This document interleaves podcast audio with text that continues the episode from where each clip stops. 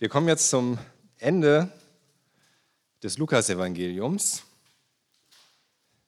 Wir waren jetzt ungefähr, ich glaube, zweieinhalb Jahre im Lukasevangelium, wenn ich mich nicht irre. Einige Zeit vor der Corona-Pandemie angefangen. Und jetzt kommen wir zum Abschluss, zum Höhepunkt sozusagen, zu dem Lukasevangelium, das Neuen Testament, dritte Buch des Neuen Testaments zweiten Teils. Und ich lese mal die Verse, die wir uns heute anschauen wollen, die letzten Verse des Lukas-Evangeliums in Kapitel 24 ab Vers 36. Während sie noch erzählten, stand der Herr plötzlich selbst in ihrer Mitte. Friede sei mit euch, grüßte er sie. Doch sie erschraken sehr und bekamen Angst, weil sie meinten, einen Geist zu sehen. Warum seid ihr so erschrocken? sagte Jesus zu ihnen. Warum kommen euch solche Gedanken? Seht euch meine Hände an und meine Füße ich bin es ja. Berührt mich doch und überzeugt euch selbst. Denn ein Geist hat weder Fleisch noch Knochen, wie ihr es aber an mir seht.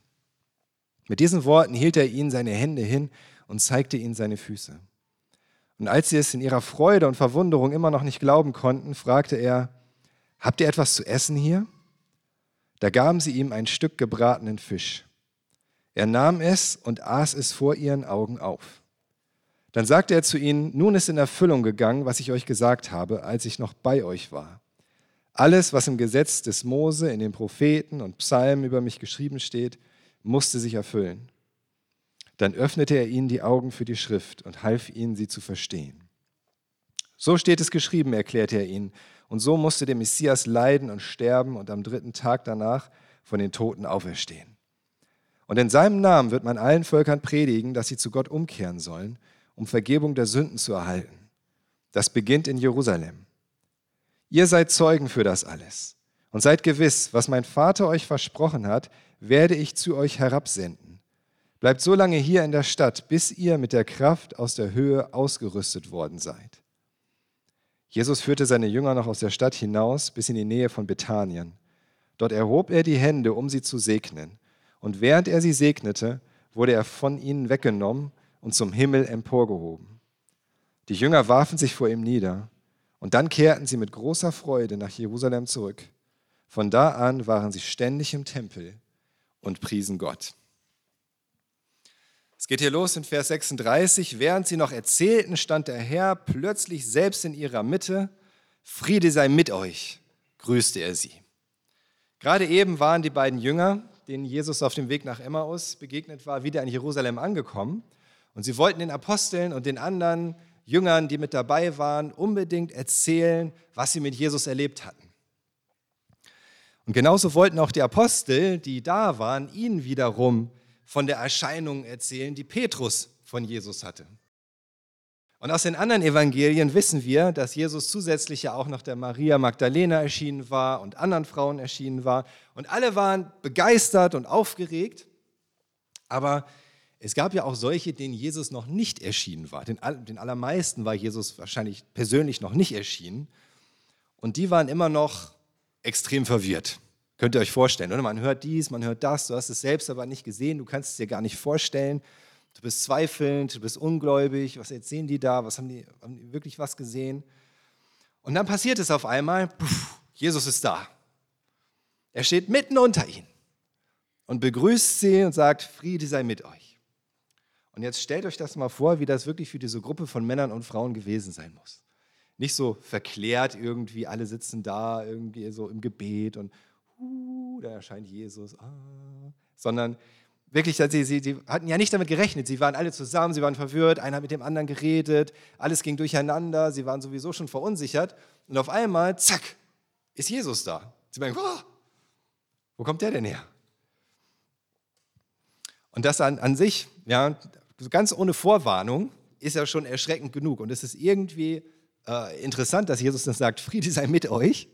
Denn ironischerweise sind sie wahrscheinlich gerade alle halb in Ohnmacht gefallen. Ja? Und er sagt, oh, Friede sei mit euch. Und dann heißt es in Vers 37 und 38, doch sie erschraken sehr und bekamen Angst, weil sie meinten, einen Geist zu sehen. Warum seid ihr so erschrocken, sagte Jesus zu ihnen. Warum kommen euch solche Gedanken? Natürlich sind die Jünger total erschrocken. Aber nicht nur, weil sie nicht damit gerechnet hatten, sondern auch, weil sie meinten, irgendeinen Geist zu sehen. Also nicht den Geist von Jesus, sondern eher so eine Art Gespenst, wie aus so einem Gruselfilm oder Horrorfilm oder so.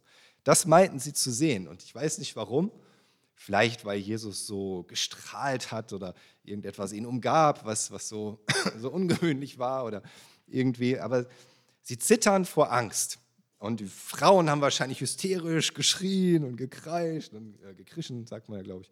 Und ähm, vielleicht dachten sie auch, dass es jetzt mit ihnen vorbei ist. Vielleicht haben sie wirklich gedacht, dass es irgendeine Art von gefährlichem Monstergespenst, das uns jetzt umbringen will oder so. Und Jesus findet diese Art von Begrüßung natürlich nicht sehr prickelnd, besonders nach all dem, was an dem Tag schon passiert war. Denn das Grab war ja leer gewesen. Ihnen waren Engel erschienen, die ihnen gesagt haben, Jesus ist auferstanden. Er war selbst Frauen erschienen, hat sich ihnen gezeigt. Er war Petrus erschienen. Er war den Emmaus-Jüngern erschienen. Und sie hätten ja jetzt schon irgendwie damit rechnen können, dass nochmal was passiert. Aber sie waren offensichtlich immer noch die allermeisten an dem Punkt, wo sie einfach nur zweifelnd verwirrt waren. Und deshalb fragt Jesus sie, warum kommen euch solche Gedanken? Also gerade dieser Gedanke, ah, ein Gespenst, es ist aus mit uns. Er fragt, warum kommen euch solche Gedanken? Ich bin kein böses Gespenst. Ich bin Jesus. Hätten die Jünger nach drei Jahren mit Jesus und all dem, was sie mit ihm erlebt haben, nicht auch mutiger sein können? Selbst wenn es ein Gespenst gewesen wäre, jetzt mal so ehrlich, ja? so ein Geist, vielleicht ein böser Geist oder ein Dämon. Sie waren ja Zeugen gewesen eigentlich von Dämonenaustreibung. Sie waren Zeugen gewesen davon, wie Jesus bewiesen hat, dass er Macht hat über Dämonen und böse Geister. Er hat sie ausgetrieben aus den Menschen. Sie selbst haben in seiner Vollmacht Dämonen ausgetrieben. Sie haben erlebt, dass diese ganze böse Macht überhaupt keine Chance hat gegen Jesus. Gar nicht. Und nun fürchten sie, dass so ein Gespenst ihnen was antun könnte. Fürchtest du dich vor bösen Mächten? Wenn ja, tu das nicht. Denkst du irgendwie, dass böse Mächte, böse Geister, Dämonen, Satan dir ernsthaft schaden könnten, obwohl du zu Jesus gehörst, obwohl du ein Kind Gottes bist, dann denk das nicht. Jesus hat bewiesen, dass er die Macht hat über alle bösen Mächte, über alle Gewalten, was auch immer irgendwie es an bösen, finsteren Mächten gibt, was da draußen sein mag, was vielleicht irgendwie im Dunkeln lauern mag oder so. Hab keine Angst. Selbst wenn du im Dunkeln unterwegs bist, du brauchst keine Angst haben vor irgendwelchen bösen Mächten, bösen Geistern, Dämonen oder irgendetwas in der Art. Nichts, aber auch gar nichts darf dich auch nur anfassen, ohne dass dein Vater im Himmel, der alle Macht hat, das unter Kontrolle hat und dein Leben in seiner Hand hält und dich beschützt. Und Jesus zeigt ihnen, dass er kein Geist oder Gespenst ist. Vers 39 und Vers 40, seht euch meine Hände an und meine Füße ich bin es ja. Berührt mich doch und überzeugt euch selbst. Denn ein Geist hat weder Fleisch noch Knochen, wie ihr es aber an mir seht. Mit diesen Worten hielt er ihnen seine Hände hin und zeigte ihnen seine Füße. Ist das nicht interessant? Dass Jesus sagt, seht euch meine Hände und meine Füße an, ich bin es ja. Wie oft hast du dich schon jemandem zu erkennen gegeben, indem du deine Hände und deine Füße gezeigt hast? Normalerweise würde man doch sagen, hier, ich bin es doch und das Gesicht zeigen. Oder? Warum macht Jesus das nicht? Warum sagt er nicht, schaut mich doch an, schaut mir doch in die Augen. Ihr müsst mich doch wiedererkennen. Aber Jesus deutet nicht auf sein Gesicht, sondern er deutet auf seine Hände und Füße. Und es scheint irgendwie so, als ob man Jesus an seinem Gesicht nicht mehr erkennen konnte. Und es gibt verschiedene Stellen, wo Jünger Jesus begegnen, Frauen, Männer, Apostel, und sie erkennen ihn nicht an seinem Gesicht. Sie erkennen ihn an dem, was er sagt, sie erkennen ihn an dem, was er tut, sie erkennen ihn an seinen Händen und Füßen. Aber es heißt nirgendwo, und dann kamen sie nah genug, um ihn zu sehen, und dann erkannten sie, es war Jesus. Nein. Es heißt sogar an einer Stelle, dass sie dann mit ihm zusammensaßen und gegessen haben und sie sie waren sich sicher, es ist Jesus, aber keiner hat sich wirklich getraut zu fragen, ob er wirklich Jesus ist. Das heißt, er, er sah nicht mehr einfach so aus wie vorher nach der Auferstehung. Vielleicht hat sein Gesicht irgendwie zu sehr geleuchtet, um da wirklich irgendwas zu erkennen. Vielleicht hat er es verborgen gehalten aus irgendeinem Grund. Aber es, er war nicht an seinem Gesicht zu erkennen. Und er wollte offensichtlich auch gar nicht, dass er an seinem Gesicht erkannt wird. Vielleicht sollte man auch gar nicht so viel aus dem Gesicht von Jesus machen. Das ist auch so ein bisschen das Problem bei diesen Jesus-Filmen.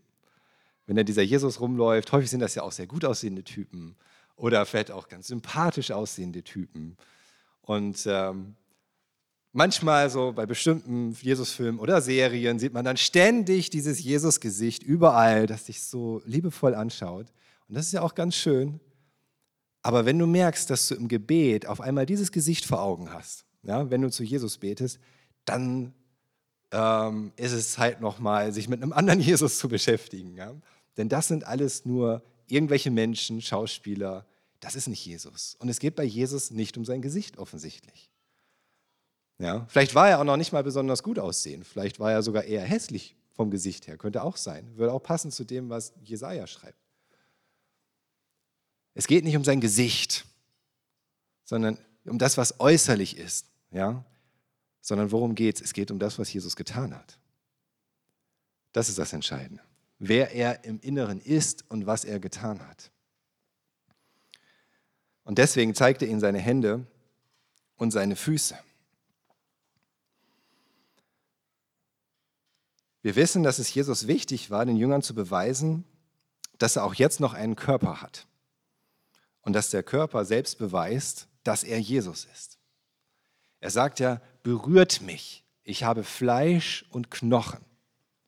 Normalerweise würde man erwarten, dass er sagt, ich habe Fleisch und Blut. Das ist so die übliche Kombination. Fleisch und Blut. Aber er sagt Fleisch und Knochen. Warum sagt er Fleisch und Knochen? Manche meinen, weil er gar kein Blut mehr hatte. Nicht so, hm, keine Ahnung. Aber ich denke, er sagt, er berührt mich, ich habe Fleisch und Knochen. Warum? Weil Fleisch und kannst du fühlen, Blut kannst du nicht fühlen, Knochen kannst du fühlen. Ja, wenn du jemanden anfasst, wirklich um zu sehen, ist das ein Mensch, hat er einen Körper und du drückst, dann merkst du, klar, da ist Haut, da ist Fleisch und da ist Knochen, da ist was Hartes drin. Das ist kein Geist. Deswegen sagt Jesus, ich habe Fleisch und Knochen. Ich habe wirklich einen Körper, berührt mich, drückt meine Arme, drückt meine Füße und dann könnt ihr das sehen. Und in, in, in, Vers 41 heißt es dann, und als er sie in ihrer Freude und Verwunderung, als sie es in ihrer Freude und Verwunderung immer noch nicht glauben konnten, fragte er, habt ihr etwas zu essen hier? Und äh, da gaben sie ihm ein Stück gebratenen Fisch, er nahm es und aß es vor ihren Augen auf. Sie waren immer noch verwirrt und ah, oh, konnten es nicht glauben und redeten durcheinander oder waren total am Zittern und wussten nicht, was sie glauben sollen. Und dann sagte er, ah, habt ihr was zu essen? Und dann geben sie ihm was zu essen und dann isst er diesen Fisch und wahrscheinlich hingen alle so mit ihren Augen ja, an seinem Mund, während er den Fisch isst und haben vielleicht gedacht, was passiert jetzt? Fällt das jetzt irgendwie zu Boden sozusagen durch ihn durch, weil er ein Geist ist oder so? Kann er das wirklich essen? Aber er isst den Fisch einfach auf. Er isst ihn komplett auf. Mit seinem Körper. Noch etwas, woran Sie sehen, dass er wirklich einen Körper hat. Auf der anderen Seite aber sehen wir, er hat einen Körper, aber wir sehen ja auch, was für einen Körper er hat. Ist euch das mal aufgefallen? Auf der einen Seite war dieser Körper materiell, körperlich. Ja? Er konnte berührt werden, gedrückt werden. Er konnte etwas essen, richtig essen. Und gleichzeitig heißt es, dass er einfach in ihrer Mitte erschienen ist. Einfach mitten unter ihnen. Und das bedeutet nicht, dass er sich irgendwie durch die Tür reingeschlichen hat oder so. Da irgendwie so ein Kapuze über dem Kopf, heimlich in die Tür rein, bis in die Mitte geschlichen und dann, tada, da bin ich oder so. So hat er das nicht gemacht. Das heißt in Johannes 20, in Vers 19, Johannes 20, Vers 19, am Abend jenes Sonntags trafen sich die Jünger hinter verschlossenen Türen, weil sie Angst vor den Juden hatten. Plötzlich stand Jesus mitten unter ihnen und sagte, Friede sei mit euch. Die Türen waren verschlossen. Und Jesus kam trotzdem rein. Und das soll nicht heißen, dass er durchs Fenster gekrochen ist. Und das soll auch nicht heißen, dass Jesus wusste, wie man ein Türschloss knackt. Sondern das bedeutet, Jesus war nicht mehr an die Gesetze der Physik gebunden.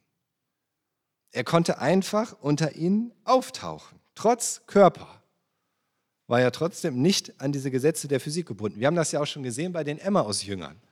In dem Moment, wo sie merken, wer er ist, wurde er unsichtbar, ist verschwunden. Außerdem ist er verschiedenen Leuten an verschiedenen Stellen erschienen am gleichen Tag. An völlig verschiedenen Stellen und vielleicht sogar gleichzeitig. Den Emmaus-Jüngern, Petrus, Maria Magdalene, anderen Frauen und Paulus berichtet in 1. Korinther 15 ja von noch mehr Leuten, denen er erschienen ist. Das bedeutet, dieser Auferstehungskörper von Jesus, der ist nicht einfach wie der alte Körper. Er ist anders. Und er ist auch nicht einfach nur Geist, sondern es ist ein geistlicher Körper. Er ist Körper, aber er ist auch geistlich. Er ist nicht mehr gebunden an die materiellen Dinge dieser Welt, die Gesetze der Physik, aber er ist auch nicht einfach nur ein Geist. Warum ist das wichtig? Weil uns verheißen ist, dass auch unser Auferstehungskörper im Grunde genauso sein wird wie der von Jesus nach der Auferstehung. In 1. Johannes 3, Vers 2 da schreibt Johannes, 1. Johannes 3, Vers 2, ihr Lieben, schon jetzt sind wir Kinder Gottes. Und was das in Zukunft bedeuten wird, können wir uns jetzt noch nicht einmal vorstellen. Aber wir wissen, dass wir von gleicher Art sein werden wie er, denn wir werden ihn so sehen, wie er wirklich ist. Johannes sagt ja, jetzt sind wir schon Kinder Gottes, aber was das in Zukunft heißt, was das nach dem Tod oder nach der Wiederkunft von Jesus bedeutet, das können wir uns noch gar nicht wirklich vorstellen. Aber Johannes sagt, wir werden sein wie er, wie Jesus selbst. Und Paulus beschreibt das so in 1. Korinther 15. 1. Korinther 15, 42 bis 44. Da redet Paulus von unserem Entschuldigung, Auferstehungskörper. Er sagt, so ähnlich könnt ihr euch die Auferstehung von den Toten vorstellen. Was in die Erde gelegt wird, ist vergänglich. Was auferweckt wird, unvergänglich. Er redet ja davon, dass etwas in die Erde gelegt wird, so wie ein Same. Und aus dem Samen entsteht etwas und das, was aus dem Samen entsteht, das ist natürlich passend zu dem Samen, das ist die gleiche, ist die gleiche genetische Information, das ist praktisch das gleiche Wesen und trotzdem so ganz anders. So wie die Pflanze, die aus einem Samen erwächst, ganz anders aussieht als der Same selbst. Trotzdem ist es das Gleiche. Und er sagt, bei unserem Körper wird das auch so sein. Was in die Erde gelegt wird, ist vergänglich. Was auferweckt wird, unvergänglich. Was in die Erde gelegt wird, ist armselig. Was auferweckt wird, voll Herrlichkeit. Was in die Erde gelegt wird, ist hinfällig. Was auferweckt wird, voller Kraft. Was in die Erde gelegt wird, ist ein natürlicher Leib. Was auferweckt wird, ein geistlicher Leib. er sagt, wenn es einen natürlichen Leib gibt, dann auch einen geistlichen Leib. Paulus beschreibt es hier genauso, wie wir das bei Jesus sehen. Es ist sein Leib, es ist sein Körper, aber er ist geistlich. Beides zusammen. Wovon man denkt, dass es eigentlich widersprüchlich wäre oder exklusiv. Das eine und das andere passt nicht zusammen. Aber es ist so. Schwer vorstellbar. Denkst du, ah, ich habe mir das eigentlich mal anders vorgestellt, ne? so die Unsterblichkeit der Seele, Auferweckung. Dann ist man halt wie so ein Geist irgendwie in der Art aber nicht mit einem Körper. Aber dann, warum eigentlich nicht? Warum sollte die Auferstehung nicht auch körperlich und materiell sein? Denkt man an die Schöpfung zurück, Gottes Schöpfung, dieser, all dieser materiellen Dinge und körperlichen Dinge und mit all diesem auch körperlichen Leben darin, beurteilt Gott als sehr gut, oder? Sehr gut sagt er dazu. Gott sagt nicht, ja, schon ganz gut dafür, dass es körperlich ist oder nicht schlecht für was Materielles, sondern er sagt, es ist einfach sehr gut. Das war vor dem Sündenfall. Warum sollte dann die neue Schöpfung und das ewige Leben ganz auf dieses, diese, all diesen Aspekt verzichten, den Gott als sehr gut bezeichnet und als sehr gut beschreibt? Dieses Denken, dass alles Materielle, alles Körperliche dass das irgendwie schlecht wäre oder irgendwie minderwertig im Vergleich zum Geistigen oder Geistlichen, das ist nicht aus der Bibel, das ist aus der griechischen Philosophie. Griechische Philosophen sind auf, diesen, auf diese Idee gekommen, dass irgendwie all dieses, dieses körperliche Leben, dieses Materielle hier, dass das irgendwie alles schlecht ist. Und der Gott, der das geschaffen hat, ist böse.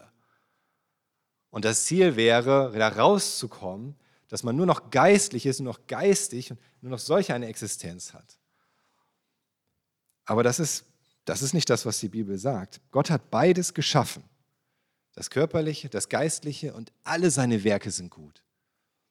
Alle Werke Gottes sind gut. Und das Ziel ist nicht die Vernichtung des Körperlichen, nicht die Vernichtung alles Materiellen, sondern die Erlösung, die Verherrlichung, die Verwandlung von Geist, Seele und Körper.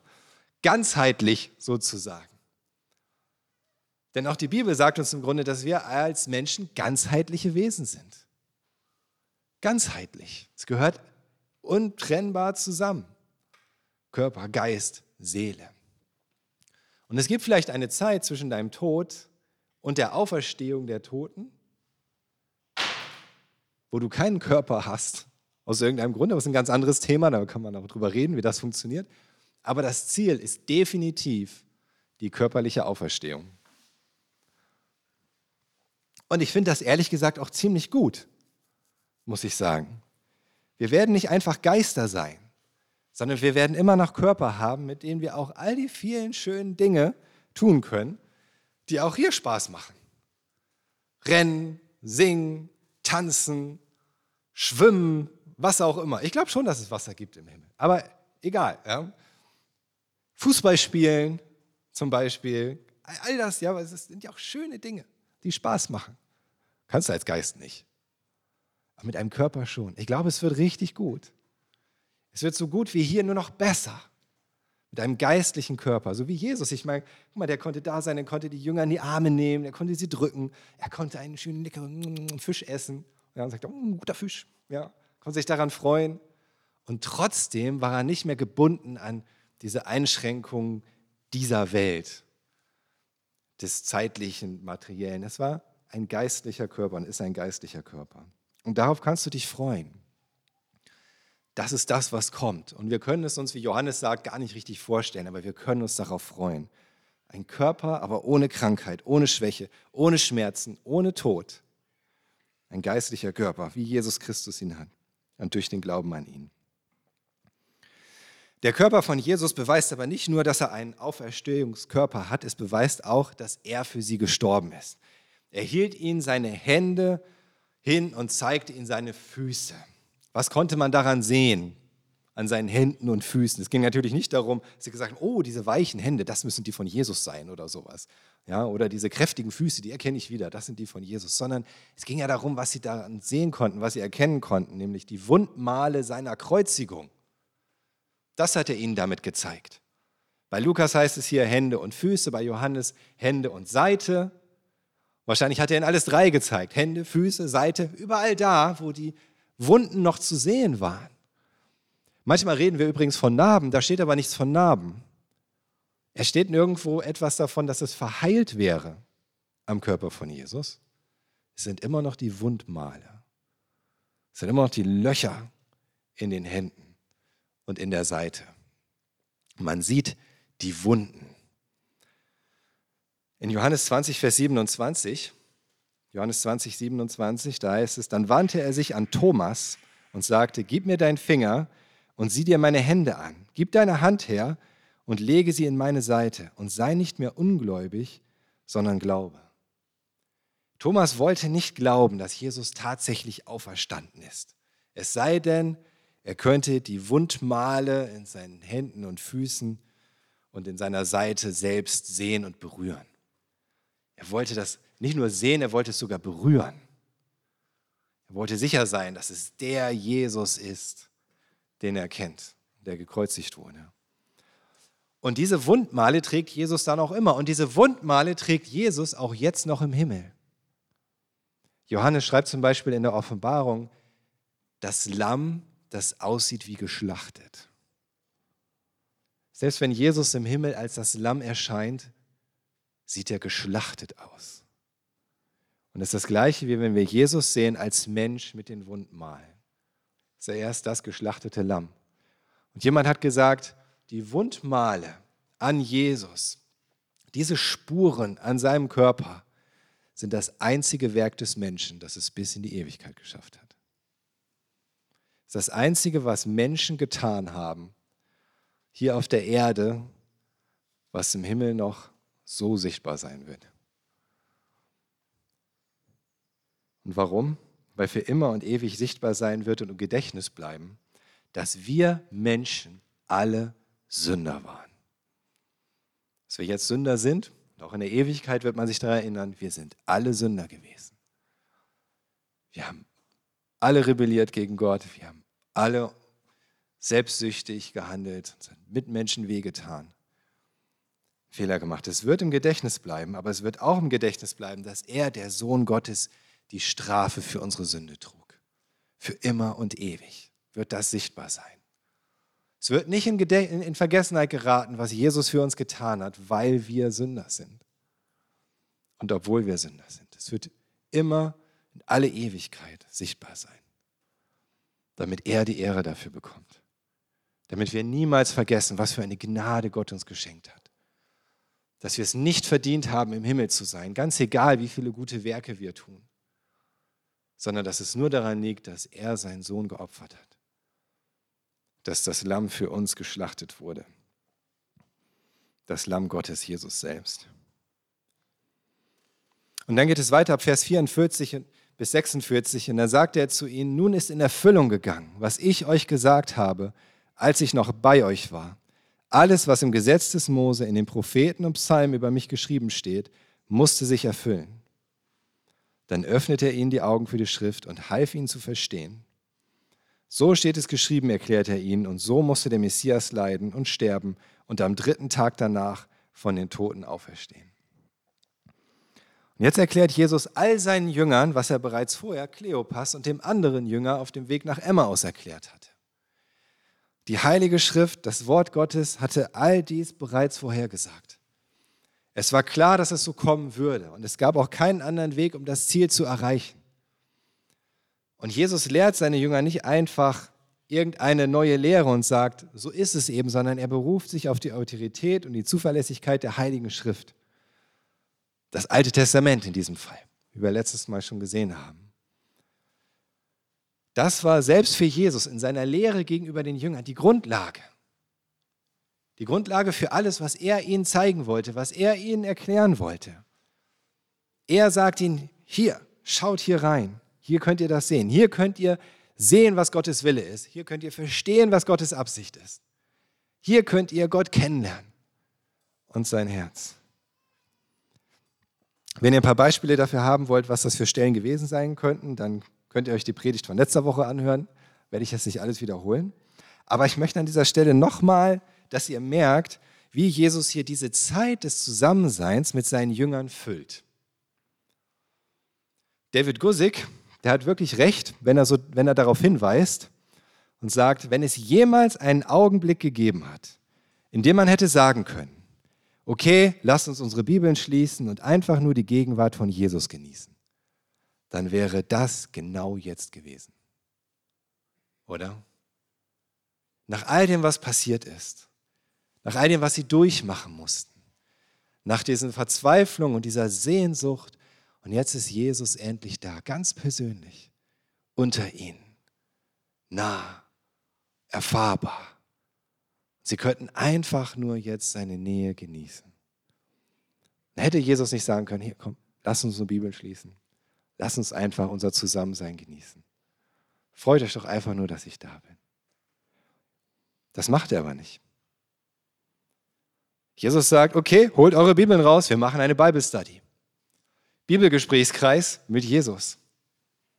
Wow, oder? Das allein schon ist eine Lehre für die Gemeinde für alle Zeiten. Es ist immer die richtige Zeit, Jesus in der, in der Schrift, in seinem Wort zu suchen und ihm dort zu begegnen. Immer. Es gibt keine Zeit, wo Jesus sagt, ach komm, jetzt genieß doch einfach nur meine Gegenwart. Konzentriere dich auf deine schönen Gefühle. Du musst jetzt nicht Bibel lesen. Das würde Jesus niemals sagen. Wir können auch auf anderem Wege schöne Gefühle haben. Wir können auch solche schönen Gefühle haben, die wirklich durch seine Nähe ausgelöst sind. Definitiv.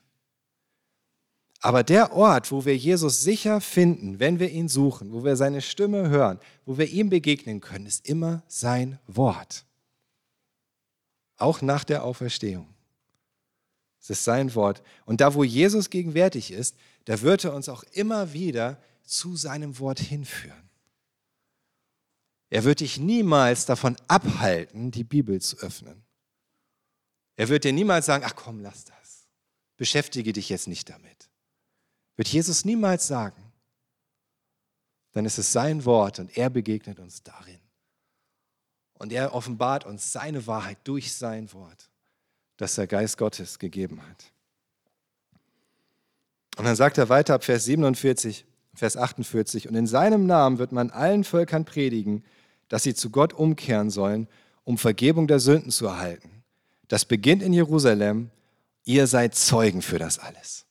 Nachdem die Jünger das nun alles miterlebt haben, das Leben, die Lehre von Jesus, die Kreuzigung, den Tod, die Auferstehung, und nachdem sie jetzt auch verstanden haben, was das alles zu bedeuten hat, nämlich dass das Ziel immer war, dass wir zu Gott zurückkommen können, dass wir Vergebung haben können unserer Sünden.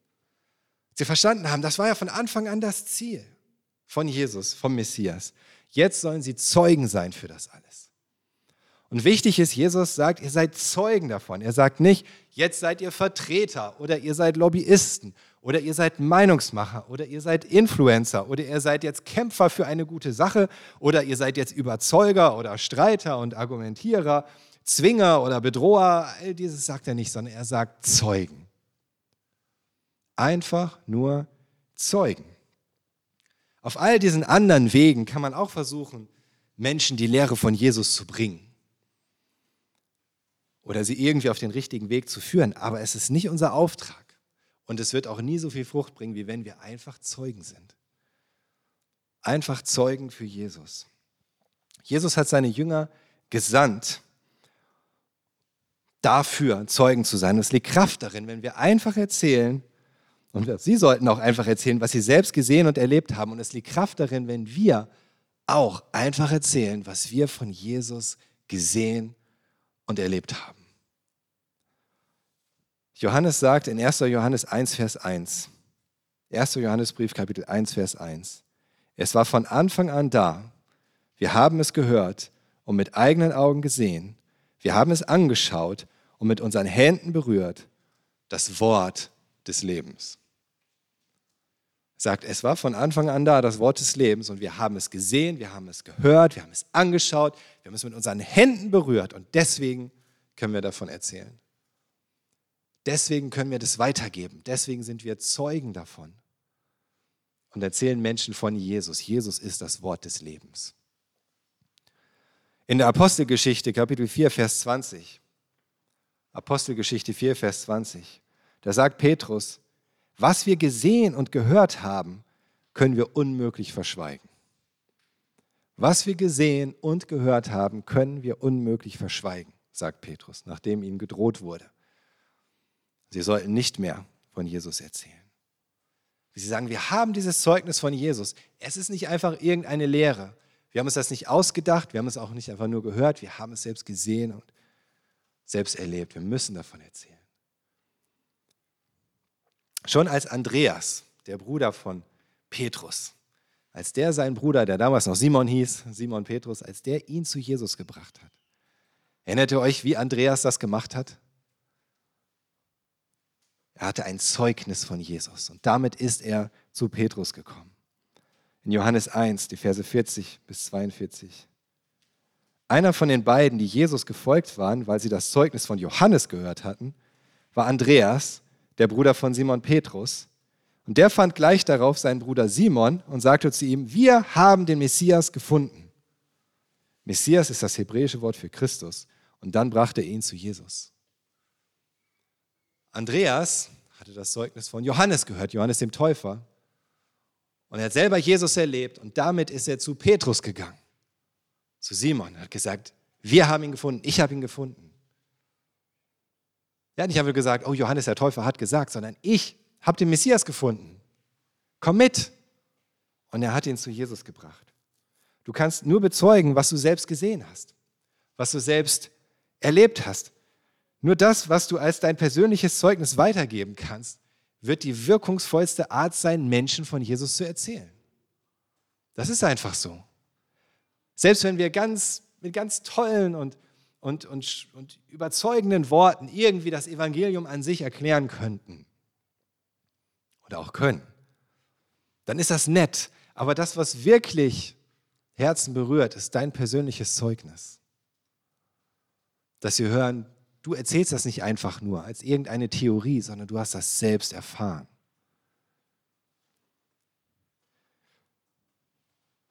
Wie hast, was hast du mit Jesus erlebt? Wie bist du ihm begegnet? Was hat das bei dir verändert, Jesus zu begegnen? Was ist mit deinem Leben passiert, als du Jesus begegnet bist und ihm dein Leben gegeben hast? Was hat sich geändert von vorher zu nachher? Wie ist es jetzt? Was bedeutet dir Jesus ganz persönlich? Warum würdest du nie wieder ohne Jesus leben wollen? Warum würdest du um keinen Preis der Welt Jesus wieder hergeben wollen? Hast du da mal drüber nachgedacht, wie du diese Fragen beantworten könntest? Wir sehen das hier, wie Jesus sagt, ihr seid meine Zeugen, meine Zeugen, weil ihr mich gesehen, gehört, erlebt habt. Die Apostel haben das gesagt, wir sind Zeugen davon, weil wir es gehört und erlebt haben. Bist du ein Zeuge von dem, was du selbst gehört und erlebt hast mit Jesus? Mach dir Gedanken darüber, wie du diese Fragen beantworten kannst. Schreib dir das auf, damit du weißt, wie du es weitergeben kannst. Auch Ivo und ich haben das gemerkt, als wir am Freitag unterwegs waren. Das, was wirklich die Leute, die Leute anspricht oder was ihnen hilft, irgendwie zu sehen, ja, das könnte auch für mich relevant sein tatsächlich, ist, wenn sie merken, dass es für dich relevant ist. Dass es lebensverändernd ist. Und dass du ein Zeuge bist für das, was du selbst erlebt hast und nicht einfach irgendwie jemand, der Werbung für eine Partei macht zum Beispiel. Oder sie irgendwie von irgendwas überzeugen möchte. Die Antworten auf diese Fragen werden immer deine stärksten, deine stärksten Werkzeuge sein, um jemanden zu Jesus zu bringen, so wie Andreas es tat. Aber es geht auch nicht um unsere Erlebnisse mit Jesus und was er in unserem Leben getan hat allein. Es geht auch nicht in unserer Kraft allein, sondern Jesus sagt in Vers 49, und seid gewiss, was mein Vater euch versprochen hat, werde ich zu euch herabsenden, bleibt so lange hier in der Stadt, bis ihr mit der Kraft aus der Höhe ausgerüstet worden seid. Jesus sagt, ihr seid Zeugen, das ist euer Werkzeug, ja, das Zeugnis von mir, das ist eure Botschaft, aber ihr braucht Kraft dafür. Und zwar mehr als eure eigene Kraft. Was hat der Vater versprochen? Was ist das für eine Kraft aus, aus der Höhe? Das ist der Heilige Geist, von dem Jesus hier spricht. Gott hat schon im Alten Testament versprochen, dass er seinen Geist ausgießt in Joel, 1, in Joel 3. Da hat er das schon angekündigt. Er wird seinen Geist ausgießen in dieser letzten Zeit. Jesus sagt, das hat der Vater versprochen und er wird es tun. Und zehn Tage später ist das passiert. Was war zehn Tage später? Pfingsten. Da hat er seinen Geist so ausgegossen auf die Gläubigen und sie erfüllt, dass sie Kraft haben, Zeugen für Jesus zu sein. Dass sie Kraft haben, vollmächtig zu reden mit den Worten, die der Geist ihnen in den Mund legt. Dass sie Kraft haben, Wunder zu tun, zu heilen, Tote aufzuerwecken, in fremden Sprachen zu reden. Kraft, trotz der Widerstände, trotz Verfolgung, trotz Bedrohung, treu zu sein, darin ihr Zeugnis von Jesus weiterzugeben, sich nicht zum Schweigen bringen zu lassen. Diese Kraft kommt durch den Heiligen Geist. Und seit diesem ersten Pfingsten steht der Heilige Geist uns Christen zur Verfügung als Kraft aus der Höhe. Die Frage ist, willst du diese Kraft haben, um ein Zeuge zu sein für Jesus, eine Zeugin? Wenn ja, dann bitte Gott darum, dass er seinen Geist auf dich ausgießt, dass er dich mit seinem Geist erfüllt. Sage ihm, dass du weißt, dass du seine Kraft brauchst, dass du es alleine nicht kannst und dass du dir wünschst, dass wirklich nicht nur das bisschen passiert, was du vielleicht irgendwie bewirken könntest, sondern dass Großes passiert, was nur er in seiner Kraft bewirken kann. Sag es ihm. Bitte ihn darum. Jesus sagt, wenn wir den Vater um den Heiligen Geist bitten, dann wird er ihn uns auch geben.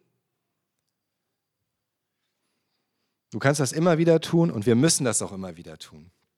weil wir immer wieder neu unser Herz öffnen müssen und unser Herz daraus, darauf ausrichten, dass wir Zeugen sein wollen. Willst du ein Zeuge sein für Jesus oder eine Zeugin? Ist das dein Herzensanliegen? Wünschst du dir das? Oder wünschst du dir am meisten, dass Gott einfach dein Leben segnet, dass das gut gehen lässt, dass einfach alles ruhig ist und schön und angenehm? Aber wir haben den Auftrag, Zeugen zu sein für Jesus und ihn so zu ehren in dieser Welt.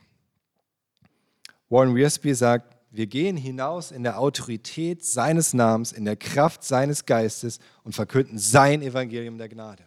Es geht alles um ihn.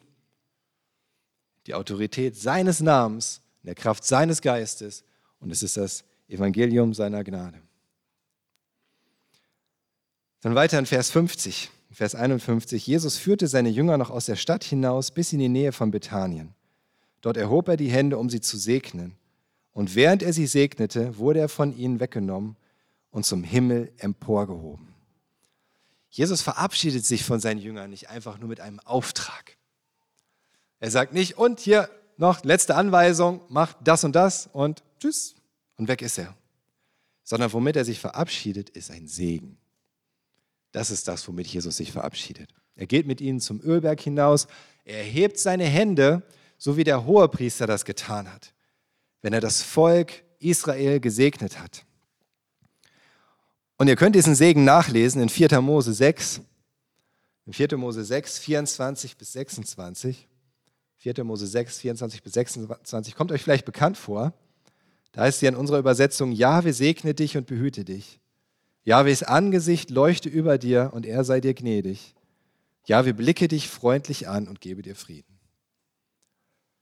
So erhebt Jesus auch seine Hände zum Segen. Und wir wissen nicht, ob er jetzt genau diesen Segen gesprochen hat. Aber es kann gut sein, weil er seine Hände erhoben hat, sie zu segnen.